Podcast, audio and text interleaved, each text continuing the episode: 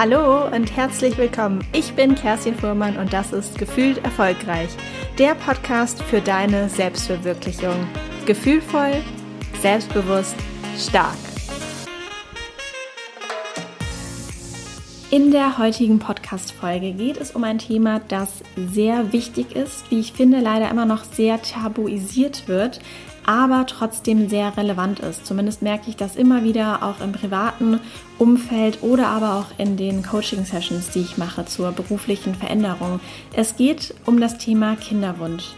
Wir sind es gewohnt, einfach auf Knopfdruck etwas zu bestellen, wenn wir uns etwas wünschen, aber das geht mit diesem Thema natürlich nicht ganz so einfach. Zumindest nicht für viele Paare und sogar für die Mehrheit der Paare. Deshalb freue ich mich, dass ich mit Sandy Urban, einer Expertin zum Thema Kinderwunsch, dieses Interview aufgenommen habe, in dem wir eben ganz offen verschiedene Themen ansprechen, wie zum Beispiel berufliche Veränderungen während der Kinderwunschzeit aber natürlich auch genau diese Situation, wenn der Kinderwunsch nicht erfüllt wird und man anfängt vielleicht an sich, an der Partnerschaft, am ganzen Leben zu zweifeln, wie können wir dann trotzdem mit Selbstbewusstsein, Selbstvertrauen und mit Leichtigkeit durch diese Zeit gehen und das besprechen wir in diesem Interview. Es ist ein sehr, sehr schönes, wertvolles Interview geworden, wie ich finde. Und wir sprechen auch darüber, wie sich natürlich die Partnerschaft in dieser Zeit verändert, was man tun kann, um die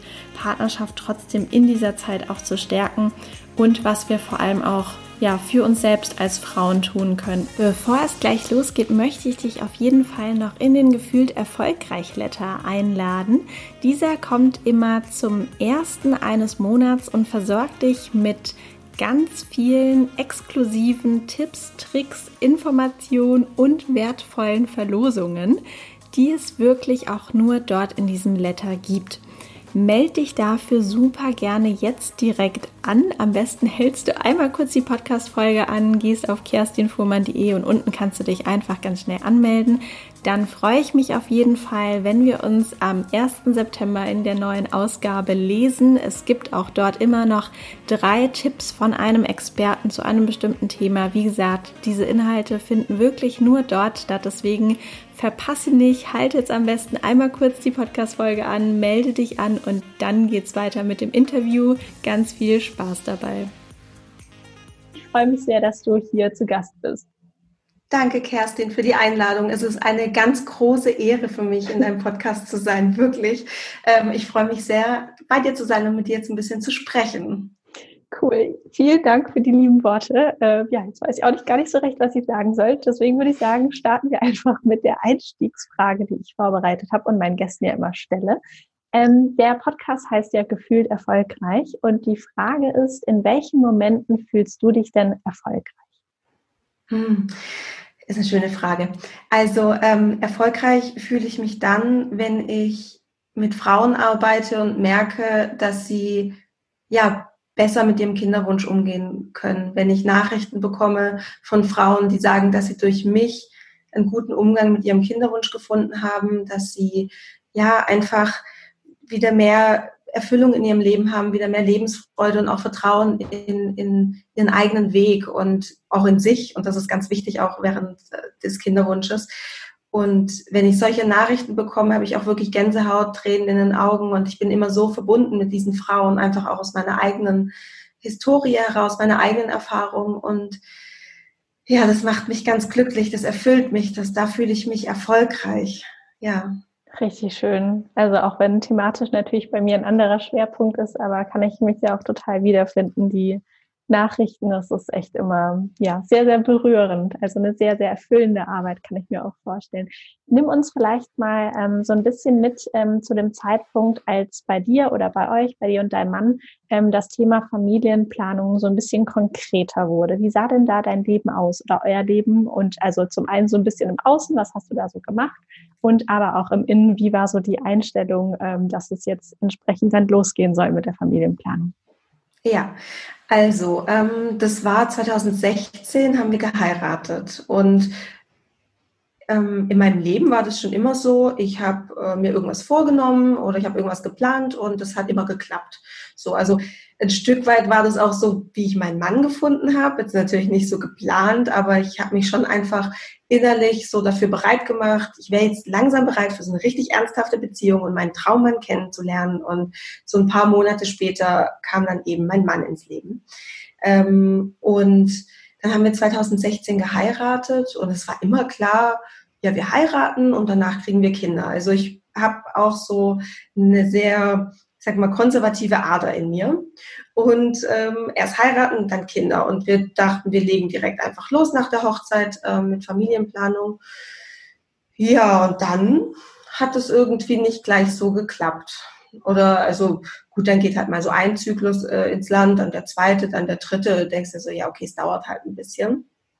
Ich war zu dem Zeitpunkt angestellt in einem äh, großen Online-Versandhandelkonzern hier in München. Ähm, und ja, also es war schon auch eine anspruchsvolle Tätigkeit, die ich da gemacht habe. Es war einfach ja, jeden Tag 120 Prozent geben und ich war da ja noch relativ jung, also ich war so 28, ähm, so 27, 28 und da äh, hat man noch so wahnsinnig viel Energie und dann ging es auch eine Zeit lang total gut in diesem Unternehmen, in diesem Konzern und ich konnte da gut mithalten.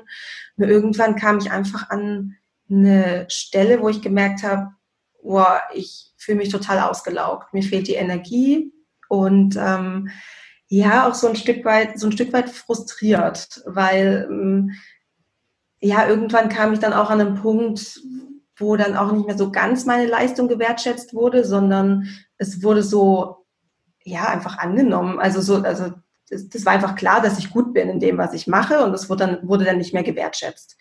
Und da kam dann die Frustration ins Spiel und dachte ich, naja, okay, ich werde ja eh bald schwanger und dann bin ich ja eh erstmal in Elternzeit und dann schaue ich mal weiter.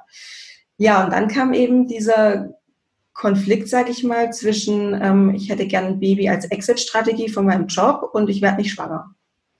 Und äh, da war ich dann ja kurz vor Burnout, könnte man sagen, weil ich zum einen eben keine die Arbeit nicht mehr als Ressource hatte, nicht mehr als Energie, kraftspendende Ressource und zeitgleich auf der anderen Seite auch dieses Kinderwunschthema so enorm groß geworden ist, ähm, dass ich das wie so ein ja, wie so ein Nebel auch über so mein ganzes Leben gezogen hat. Dann hat meine Freundin gesagt, dass sie schwanger ist. Das hat mich auf einmal voll getroffen, wo ich auch sehr erschrocken bin über mich. Und ähm, ja, dann hat es einfach angefangen, irgendwie komisch zu werden. Und dann war ich ja kurz vorm Burnout, ja, wirklich. Da war ich auch in der Gesprächstherapie und habe mir dann, habe mich krank schreiben lassen ähm, für die sechs Wochen, die halt ähm, quasi so möglich sind. Ähm, und habe dann aber für mich entschieden, okay, es muss sich irgendwas ändern. So kann es nicht weitergehen. Also ich weiß nicht, wann ich schwanger werde. Das kann mir keiner sagen. Und ich kann jetzt nicht ewig so weitermachen und quasi immer so Symptombekämpfung, so diese kleinen Brände löschen, aber quasi das große Ganze mir gar nicht anschauen. Dass ich einfach zum Beispiel auch nicht in dem Job bleiben möchte auf lange Frist. Mhm.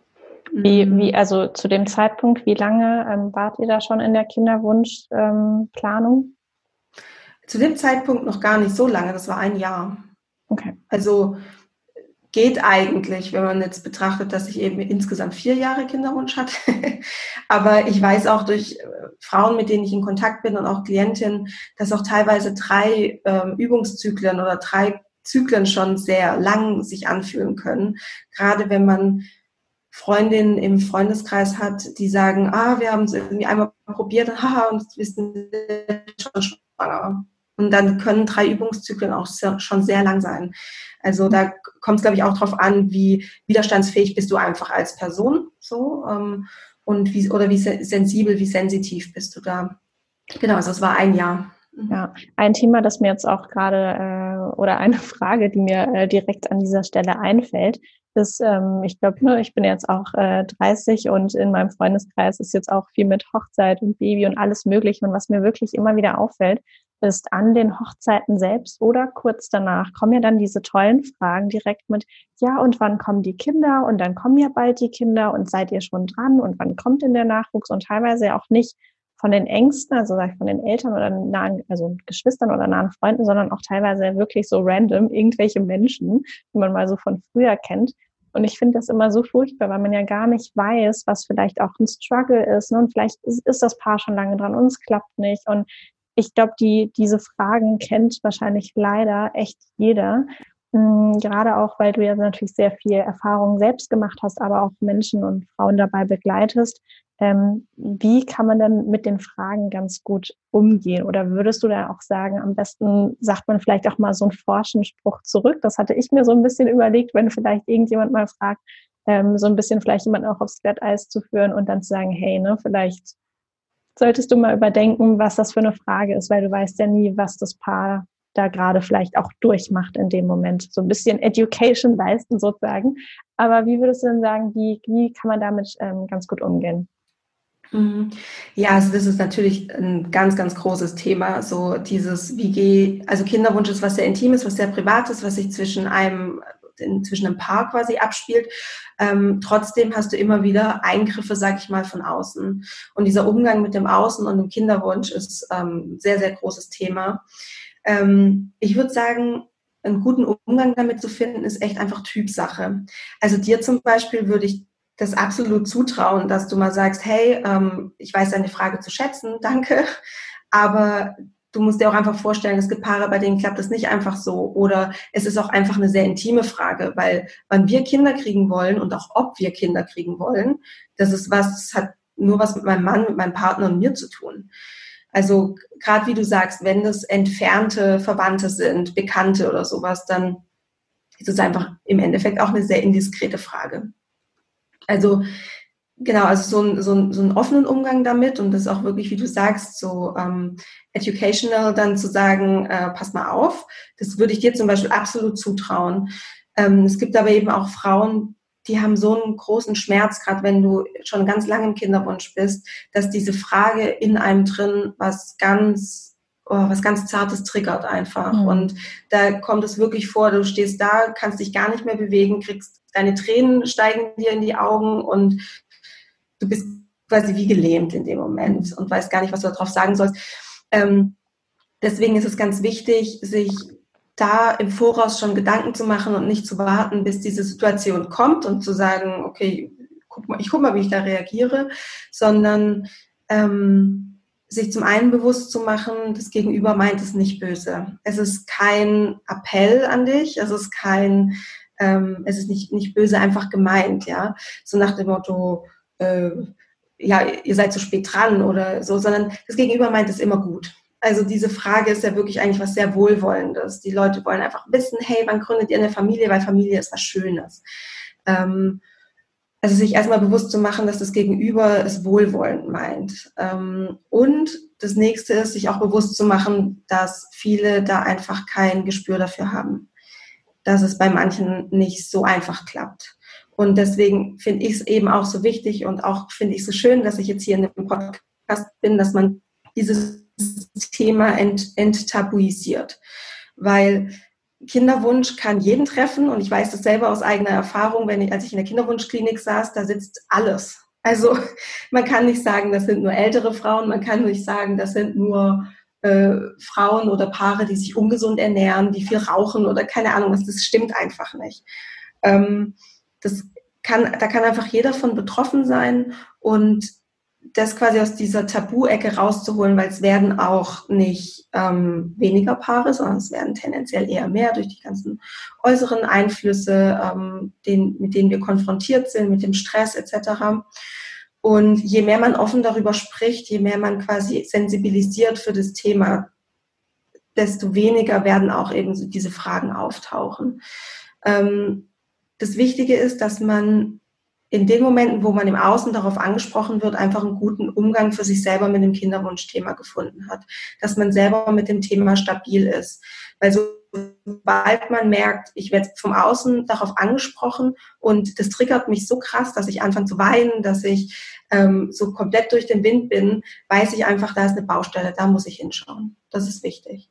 Und dass ich da einen guten, stabilen Umgang mit dem Kinderwunsch finde, für mich. Und das klingt jetzt ja erstmal auch ähm, nach auf jeden Fall einem guten Plan. Aber die Frage ist, wie gelingt das denn? Wie fange ich an, da hinzuschauen und ähm, mich irgendwie da auch zu stärken, dass ich entsprechend für mich selbst, aber natürlich auch äh, mit dem um oder im Umgang mit anderen da ein bisschen ja leichter und gestärkter ähm, ja auftreten kann, beziehungsweise mich auch einfach gestärkter fühle. Und geht das denn überhaupt?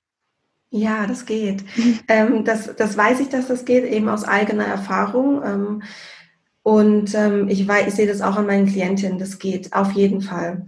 Der erste Schritt, würde ich sagen, ist immer, dass man bewusst hinschaut, ähm, dass das ein Thema für einen ist, dass das Schmerz in einem, in einem hervorruft, dass man Ängste hat, dass man teilweise auch verzweifelt hat. Also diese Gefühle, diese ganzen negativen Gefühle, die damit zusammenhängen, die wir gerne wegdrücken, die wir von denen wir uns auch gerne ablenken, also ähm, ja, uns von Fernseher setzen oder irgendwie uns es gibt ja mannigfaltige Möglichkeiten, sich abzulenken, Shopping oder sowas, ähm, wirklich hinzuschauen und zu sagen, ja, es, ist, es, es bereitet mir Schmerz und ja, ich habe Angst und sich einfach darüber bewusst zu werden über diese Gefühle und auch die Gedanken, die man hat zum Thema Kinderwunsch. Also dass man das mal wirklich ganz achtsam einfach wahrnimmt.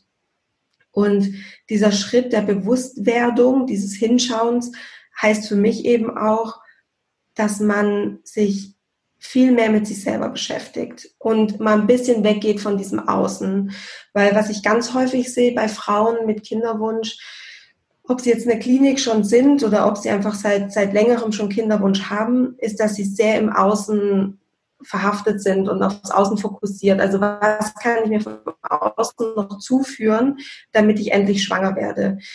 Also zum Beispiel nochmal eine andere Behandlung oder nochmal Nahrungsergänzungsmittel oder ich gehe nochmal zur TCM äh, oder zur Heilpraktikerin. Also es ist immer sehr im Außen äh, orientiert, anstatt mal nach innen zu schauen und mal zu gucken, was sind denn so meine Themen. Ähm, da ist einfach ein total guter Weg, finde ich, um bei sich auch mehr anzukommen, ist Meditation. Also das ist wirklich was, was mir auch total geholfen hat, in der ganzen Kinderwunschphase bei mir anzukommen, meine Gefühle zu beobachten, meine Gedanken zu beobachten und allein in dieser Innenschau, in dieser Innenkehr bekommt man schon ganz, ganz viele Erkenntnisse, was das Thema angeht. Also, und aus dieser Bewusstwerdung heraus entsteht dann meistens auch diese Entscheidung, ich möchte etwas ändern in meinem Leben. Weil diese Entscheidung, die muss schon sehr kraftvoll sein.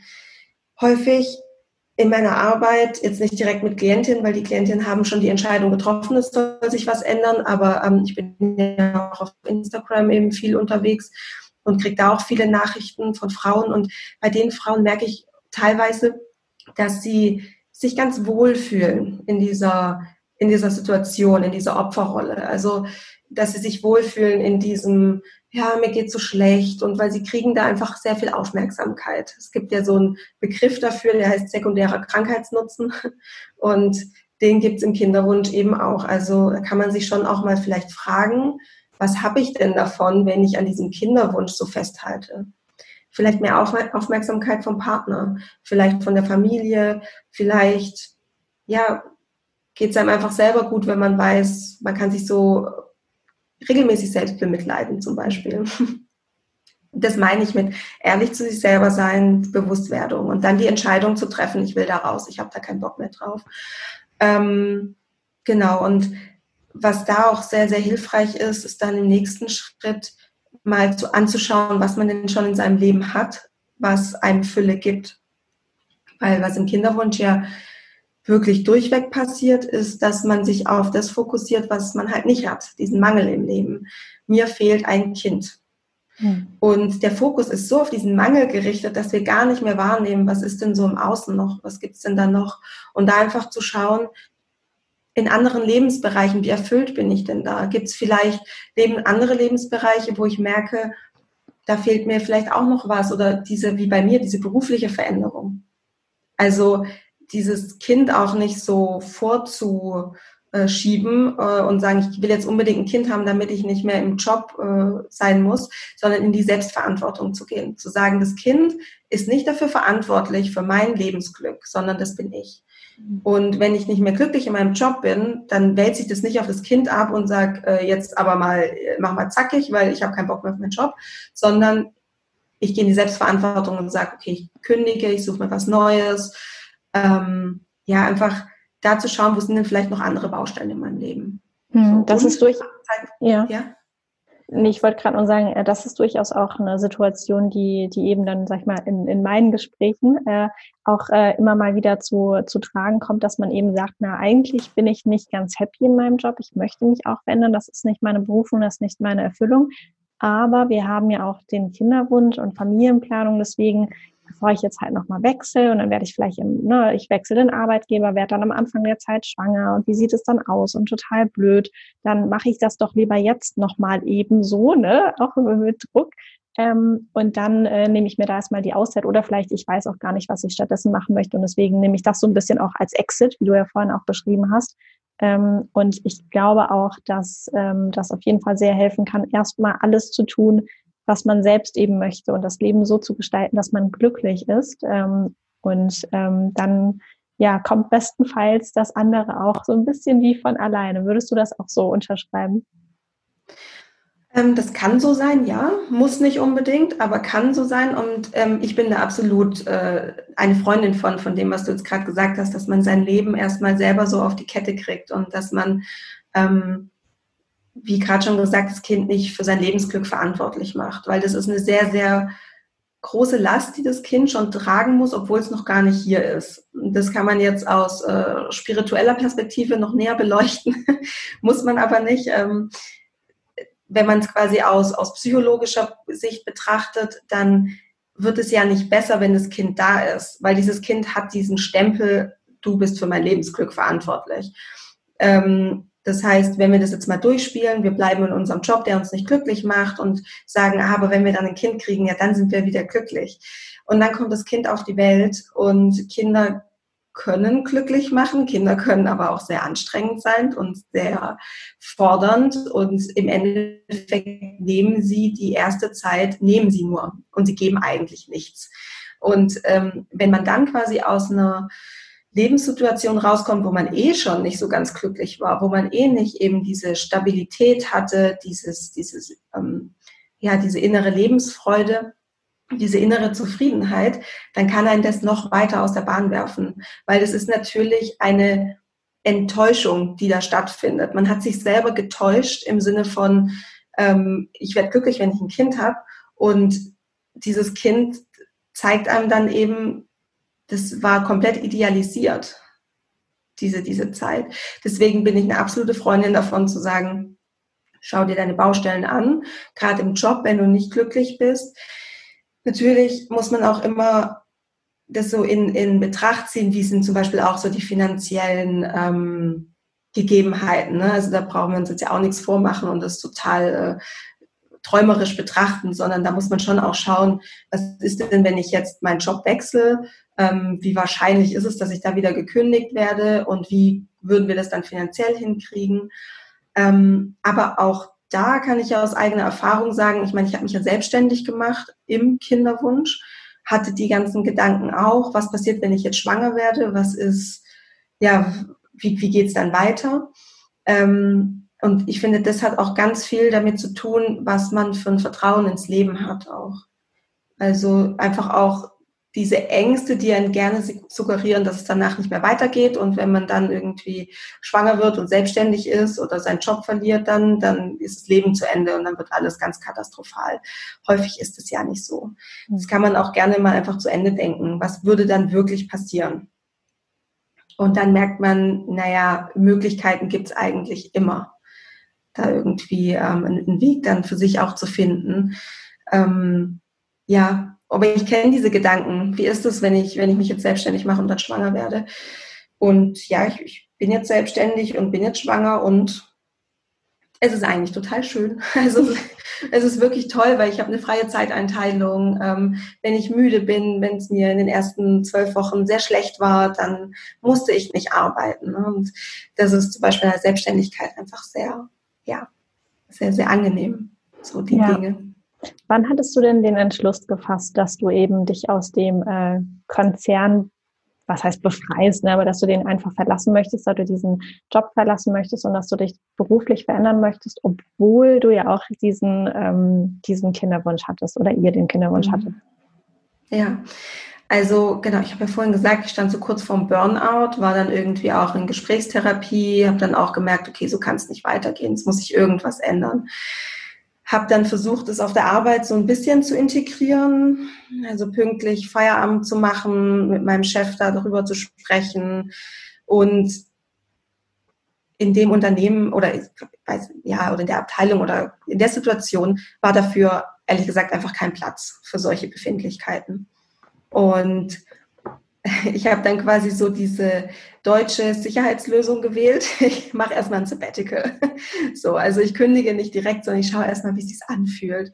Ähm, habe mir dann drei Monate ähm, unbezahlten Urlaub genommen und habe mir dann auch gesagt, okay, in der Zeit möchte ich irgendwie was, ja, was Besonderes machen oder irgendwie jetzt nicht irgendwie nur zu Hause sein, sondern ich möchte wirklich ähm, mich mit mir beschäftigen und schauen, wo geht's denn hin und bin dann für zwei Monate dann nach Berlin und ähm, auch ohne meinen Mann, da war ich dann ähm, allein in Berlin und habe mich wirklich mal nur auf mich konzentriert. Und es war in der Anfangszeit echt nicht einfach. Also wenn man so alleine ist und in einer fremden Stadt ist, ich habe jetzt auch nicht wirklich einen Bezug zu Berlin. Ich kann dir auch nicht sagen, warum ich nach Berlin wollte. Das, das war, das war genau meine Frage in meinem Kopf.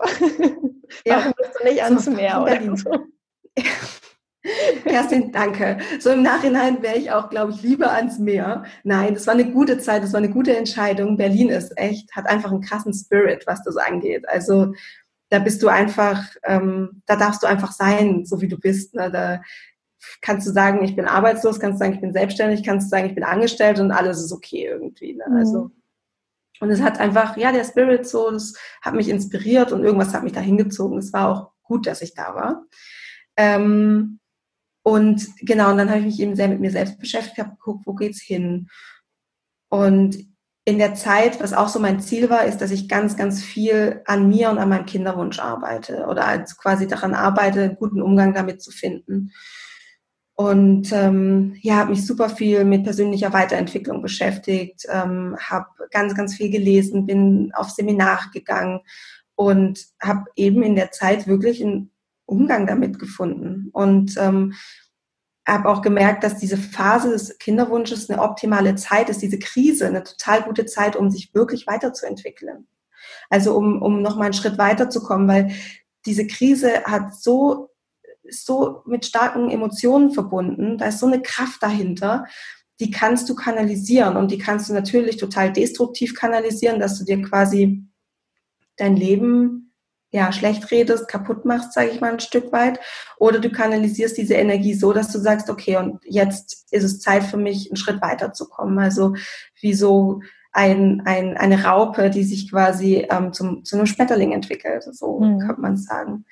Dafür ist die Zeit optimal geeignet. Und ähm, ja, und in der Zeit habe ich dann eben auch gemerkt, okay, also ich bin ja nicht die einzige Frau mit Kinderwunsch ich, es gibt ja total viele Frauen. Ich habe dann angefangen, mal so ein bisschen mich in so Foren umzulesen, umzuschauen, ähm, war auf Instagram eben auch. Da gibt es ja so einschlägige Hashtags, wo man dann so die, diese Community findet und habe gemerkt, boah, krass. Also das ist ja, das ist ja eine richtige Welt, die da dahinter irgendwie steckt.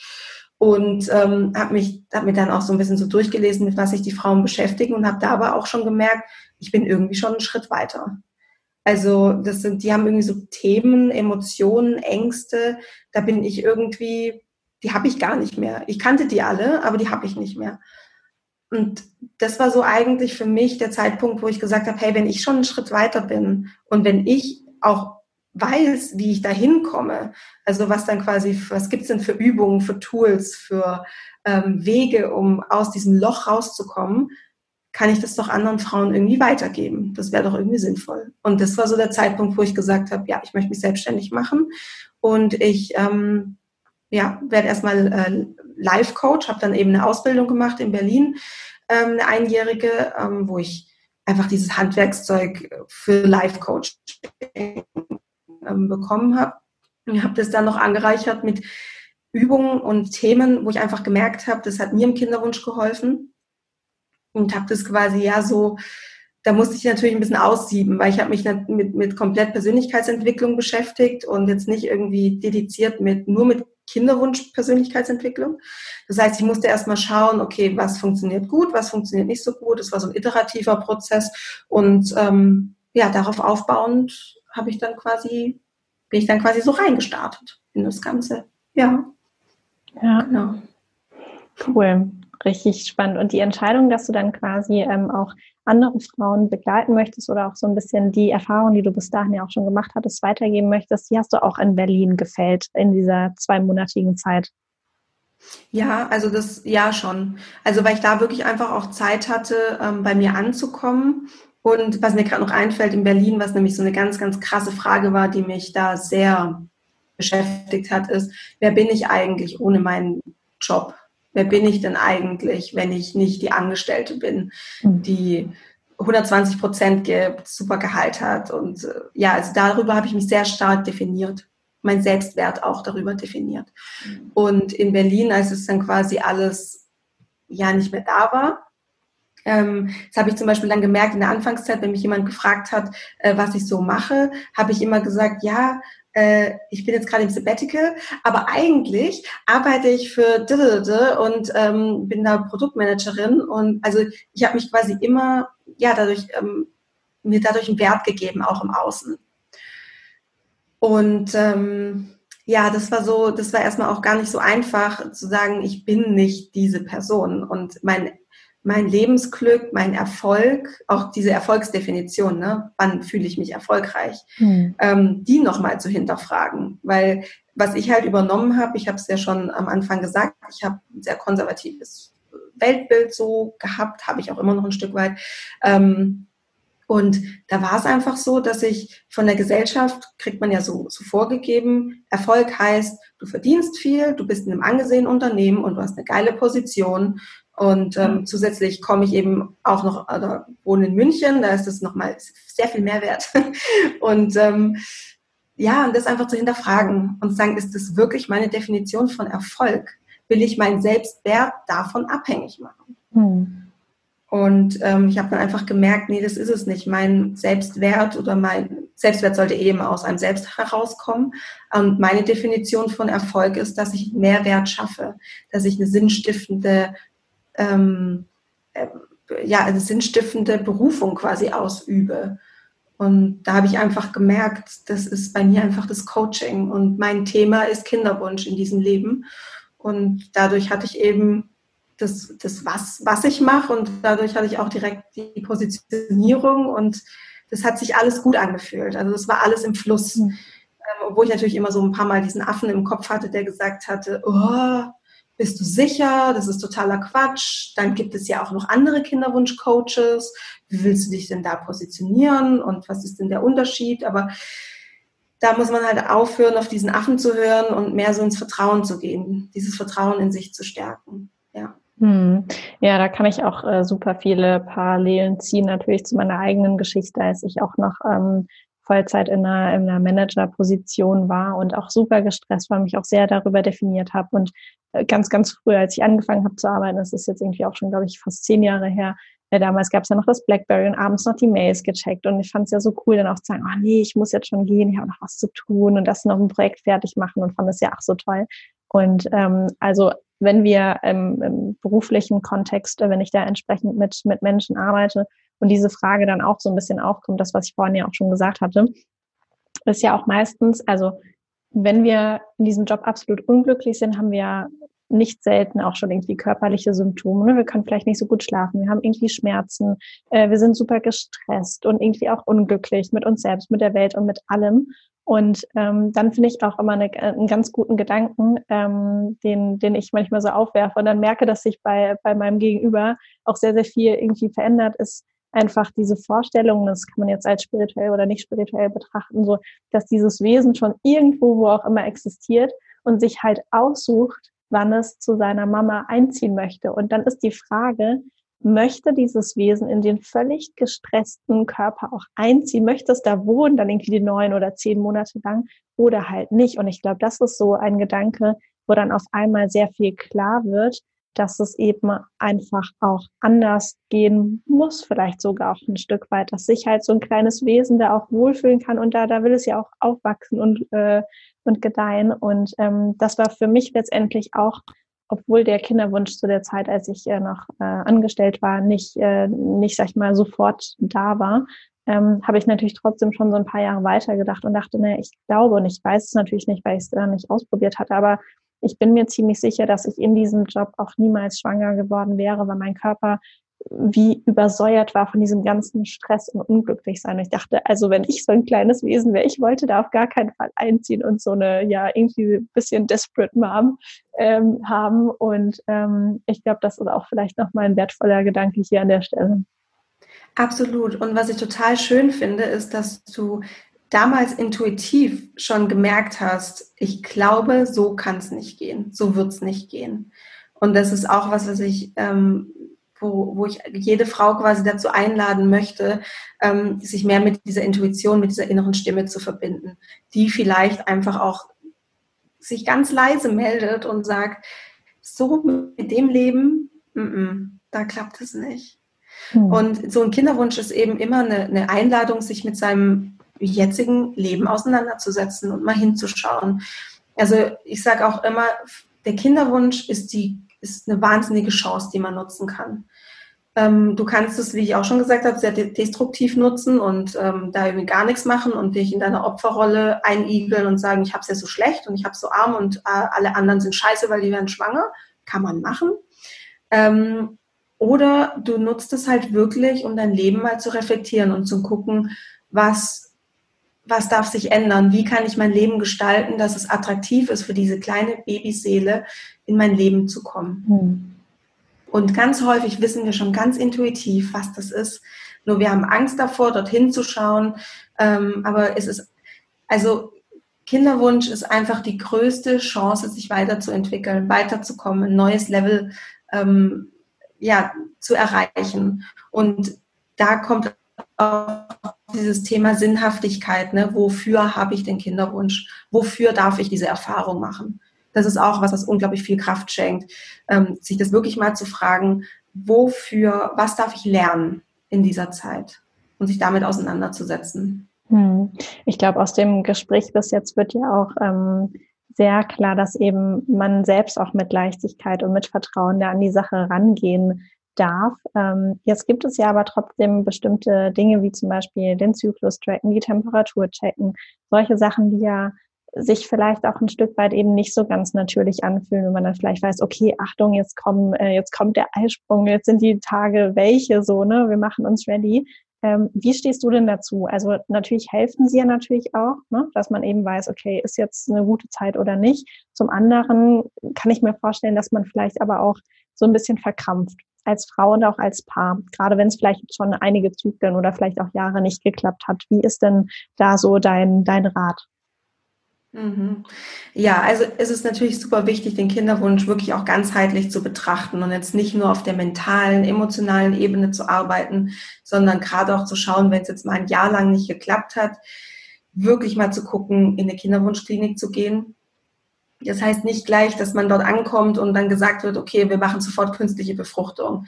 Dafür haben, ganz, dafür haben ganz viele Frauen Angst und das ist es nicht, weil die Ärzte, die dort sind, die sind Reprodu Reproduktionsmediziner, die kennen sich damit aus. Das ist quasi denen ihr Job, ähm, einen Kinderwunsch zu erfüllen, Frauen, ähm, dass Frauen schwanger werden. Das ist quasi denen ihre Professionalität äh, oder Expertentum. Und die können einem einfach durch bestimmte Analysen, ähm, Fragen, Anamnesen, Diagnosen einfach Aufschluss geben, warum, was ein Grund sein könnte auf körperlicher Ebene, warum es nicht klappt. Das ist einfach total wichtig, finde ich auch, weil viele Paare schlagen sich jahrelang damit rum, mit so einem, ja, eigentlich ist doch alles in Ordnung, wir tracken auch unseren Zyklus, wir wissen, wann der Eisprung ist, aber irgendwie werden wir nicht schwanger. Und ja, man kann sich da jahrelang mit rumschlagen. Das ist, also das das passt schon. Ähm, mein Ansatz ist es aber eher, warum, warum sich nicht ein bisschen leichter machen und einfach mal nachschauen lassen. Ähm, Gerade auch, was so Themen angeht, wie Spermiogramm vom Mann, einfach mal überprüfen lassen, Eizell, äh, die Eizellanzahl bei der Frau checken zu lassen. Die Hormone sind super wichtig. Wenn der Schritt in, der Kinder, in die Kinderwunschklinik vielleicht ein bisschen zu krass ist für die ein oder andere oder für das ein oder andere Paar, dann vielleicht zu einer Heilpraktikerin, die sich darauf spezialisiert hat. Ähm, genau, also wenn da irgendwie Bedarf besteht oder so irgendwie eine Frage ist, wen ich da auch empfehlen kann. Ich arbeite auch mit ähm, Heilpraktikern zusammen, die auch online arbeiten, dann ähm, mich gerne mal anschreiben, weil ich weiß auch, wie das ist. Man ist so ja von einem Berg quasi an Angebot, sage ich mal. Also wenn man das Thema googelt, da kommt man ja einfach fast nicht mehr raus ähm, aus, aus, aus dieser Suche. Und ähm, ja, das ist vielleicht ganz gut, wenn man jemanden hat, der vielleicht schon so Erfahrungswerte gesammelt hat. Ähm, ja, also dieses Körperliche darf man nicht außer Acht lassen, weil also ne, schwanger zu werden, da sollte man halt schon wissen, ähm, wie, wann ist denn der Eisprung, ähm, wie sieht denn mein Schilddrüsenwert vielleicht auch aus, solche Dinge, also die sind einfach wichtig. Ähm, nichtsdestotrotz, wie du sagst, wenn man sich da sehr drin verliert in diesem, in diesen äußeren Dingen, dann kommt man sehr in so eine vermeintliche Kontrolle. Also dieses Kontrollthema ist auch häufig einfach ein sehr präsentes, auch in meinen Coachings, ähm, dass wir denken, dass wir das Gefühl haben, wir könnten das planen und zwar durch Dinge, die wir im Außen tun. Ähm, wir gehen dann davon aus, dass das so eine lineare Kausalität ist, schwanger zu werden. Also wenn ich doch ähm, diese Nahrungsergänzungsmittel nehme, wenn ich ganz genau weiß, wann mein Eisprung ist und wenn ich dann zu dem um den Eisprungpunkt äh, alle zwei Tage Sex habe, dann werde ich schwanger. Das wäre quasi die lineare Kausalität, aber so läuft's halt nicht. Weil auch pro Zyklus, also auch wenn bei beiden alles in Ordnung ist, also vorausgesetzt in dem Follikel ist eine Eizelle zum Beispiel ähm, und der Partner hat 1A Tiptop Spermien und also wenn das alles so passt, dann hat man trotzdem nur eine 20 bis 25 prozentige Wahrscheinlichkeit, dass es dann, dass Eizelle und Spermium zueinander finden, dass die sich super entwickeln, dass sich die Eizelle, also die befruchtete Eizelle einnistet etc. Also sehr wahnsinnig komplexer Prozess. Ähm, und ich bin auch der Meinung, dass es da irgendwie auch noch was Höheres gibt, was da so ein bisschen mitspielt. Wie du gesagt hast, die Babyseele, die vielleicht noch nicht bereit ist, das Universum, was vielleicht noch sagt, ah, nee, du musst hier noch so ein paar Sachen auflösen. Also ich bin da schon auch der Meinung, dass auch eine große Portion Demut in, in dieses ganze Thema mit reingehört. Und diese diese Illusion von Planbarkeit und dass man das kontrollieren könnte, da einen Schritt zurückzugehen und das einfach für sich zu verstehen, dass das nicht funktioniert, weil sonst, fun sonst verliert man sich sehr da drin. Sonst denkt man, man müsste einfach immer mehr machen und je mehr ich mache, irgendwann klappt's dann. Das ist halt leider auch das, was wir gelernt haben. Das ist das, was wir bisher in unserem Leben gelernt haben. Ähm, so wie ich in meinem Leben auch gelernt habe, wenn ich mir irgendwelche Sachen vornehme, mit viel Disziplin, mit viel Aufwand etc., komme ich da immer hin. Und deswegen hat mich das so ausgebremst mit diesem Kinderwunsch, hat mich das echt so gegen die Wand fahren lassen eigentlich, ähm, wo mir das Leben einfach gezeigt hat, hier ist eine Grenze. Und die Grenze ist bei Leben und Tod schon immer. Also Leben, wie Leben entsteht, äh, da gibt es einfach eine Grenze der Planbarkeit und der Kontrolle und auch ähm, wie, wie man von dieser Welt geht. Der, der Tod ist auch einfach begrenzt planbar. Mhm. Ähm, man kann ihn vielleicht noch äh, ja, hinauszögern und so wie man das Leben irgendwie versuchen kann zu unterstützen, dass es, dass es entsteht mit Reproduktionsmedizin zum Beispiel, aber auch dem sind einfach Grenzen gesetzt und wie gesagt, ich glaube, da gibt es einfach was Höheres. Da muss man auch echt ein bisschen mit Demut rangehen.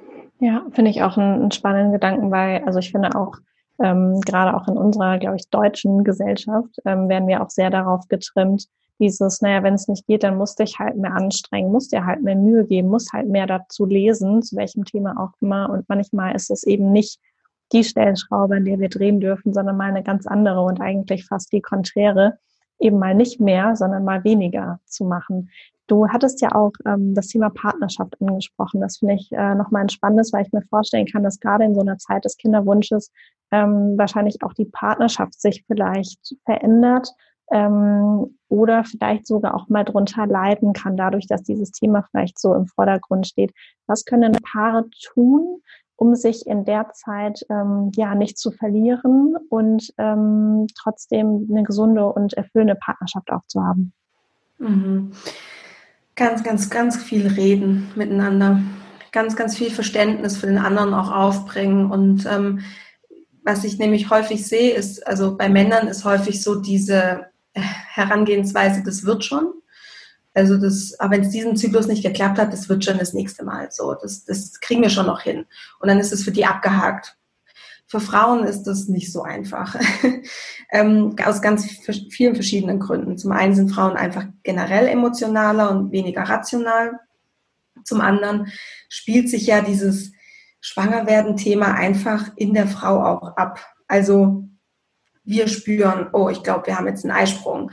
Wir spüren, oh, hat sich da was eingenistet oder nicht, ja? Oder ähm, wir hören dann auf jedes Symptom und sowas. Wir gucken darauf, dass wir dann kein Alkohol trinken schon. Ähm, wir achten dann vielleicht auch sehr auf unsere Ernährung etc. Und das haben halt Männer in der Zeit dann nicht. Das heißt, die haben diese, ich sag mal, diese Phase oder diese Zeitpunkt, wo sie halt, halt ähm, aktiv werden müssen und danach ist halt für sie okay, nicht mehr mein Business. Eigentlich jetzt, wenn sie jetzt schwanger wird, also jetzt mal ganz evolutionär gedacht oder aus der Steinzeit gedacht, für die nächsten zehn Monate bin ich jetzt eigentlich raus aus der Geschichte. Und wenn das Baby da ist, kümmert sich erstmal die Mama darum. Also so für die nächsten ja, zwei Jahre muss ich jetzt erstmal nichts machen. so. Für die Frau ist das halt ein, Riesenthema, schwanger werden, Mama sein und sowas. Und ähm, der Körper verändert sich etc. Und da haben, sehe ich halt häufig die, diese Reibung, diese, diesen Konflikt. Dass Männer halt mehr in diesem, naja, das wird schon und wenn nicht, dann wird es halt beim nächsten Mal und hm. Und ähm, Frauen sind da halt, ja, super emotional mit dem Thema. Und was dann passiert ist, dass dann einfach ähm, Missverständnisse da sind. Also der, die Frau versteht den Mann nicht, warum, wie kann er denn, wie kann es ihm so egal sein? Der Mann sagt, warum ist die Alte wieder so hysterisch? Wieso weint die denn jetzt, wenn die ihre Tage hat? Ist doch jetzt nicht so schlimm. Ne? Also, und da ganz, ganz viel miteinander reden und kom Gefühle kommunizieren. Also wirklich zu sagen, ich fühle mich gerade so traurig, weil XY. Mhm. Ähm, weil das, diese Kommunikation schafft einfach Verständnis. Und wenn dieses Verstehen für den Partner da ist, es muss ja also man muss ja nicht denken, ja, ich finde es gut, wie du das machst oder so, aber einfach dieses Verstehen ist einfach ganz, ganz wichtig. Ähm, und da auch einfach nochmal so die, den, den Wunsch an die Frauen, dass sie ihren Partner nicht so sehr in die Mangel nehmen in dieser ganzen Zeit. Also wenn der Partner dann irgendwie rausgeht mit seinen Jungs und äh, ein paar Bier trinkt und die Frau schon wieder zu Hause ganz nervös ist, weil sie sagt, oh, Alkohol und die Spermienqualität und jetzt ist ja bald der Eisprung und das macht mich total, das stresst mich und dann kommt der Mann nach Hause und dann explodiert die Kiste quasi. Also dann äh, platzt das alles aus einem heraus. Und da wirklich auch wieder den Mann dort abholen, wo er ist und auch erzählen, wie fühle ich mich als Frau damit, wenn er mit seinen Jungs trinken geht, vor was habe ich denn Angst? Also was sind denn die Ängste, die dahinter stecken? Weil was wir häufig machen, ist zu sagen, eben schon total in diesen Muttermodus äh, quasi zu gehen und zu sagen, du darfst nicht und du weißt doch und äh, dir ist es halt nicht wichtig mit diesem Kinderwunsch und deswegen trinkst du jetzt und also ne, Druck ist immer mit Gegendruck verbunden und der Mann mhm. wird sofort in Widerstand gehen und wahrscheinlich wie ein trotziges Kind, weil man als Frau in Muttermodus ist, wechselt der Partner in so einen trotzigen Kindmodus und sagt halt, ach, lass mich doch in Ruhe und du bist ja eh wieder hysterisch und ähm, ja, geht beim nächsten Mal wieder irgendwie mit den Jungs trinken, sondern wirklich da abholen, wo der Mann ist, mit ins Boot holen, ganz viel über Gefühle sprechen und versuchen, einen Konsens zu finden, der für beide gut passt. Ja. Meinst du denn, weil ich die, also die Situation gerade so, ähm, so schön und anschaulich finde, meinst du denn, es ist vielleicht auch so ein bisschen, ähm, dass bei der Frau dann gerade mitschwingt, der Wunsch eigentlich, auch der heimliche Wunsch, ich würde eigentlich auch gern so leicht damit umgehen können und halt trotzdem das Leben genießen?